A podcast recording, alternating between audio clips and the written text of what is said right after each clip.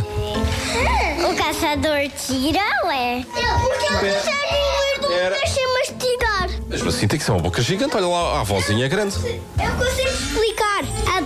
É um tipo de lobo que é muito maior, mas tem uma boca gigantesca e, e depois faz. É um tipo de lobo. Um lobo lá vai doer a barriga e pumba! Engolir uma pessoa é difícil, como é que ele consegue? Ele igual sem querer, porque é muito grande e tem a boca gigante para morder as pessoas. Mas no final, Bebê, quem dizia quem é?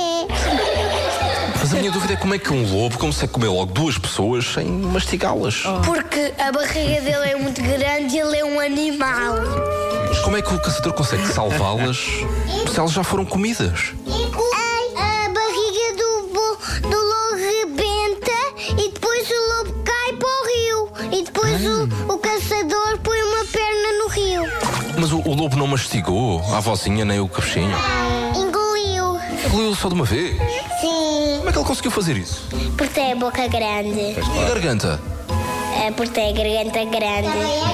Nas histórias não se mastigam as pessoas. Marcos, aprende. Sim. é Eu é que sei, eu é que sei. Parecendo que eles passam sempre por cima desse pequeno pormenor. Nas histórias não se Não se mastiga. mastigam as pessoas, é isso.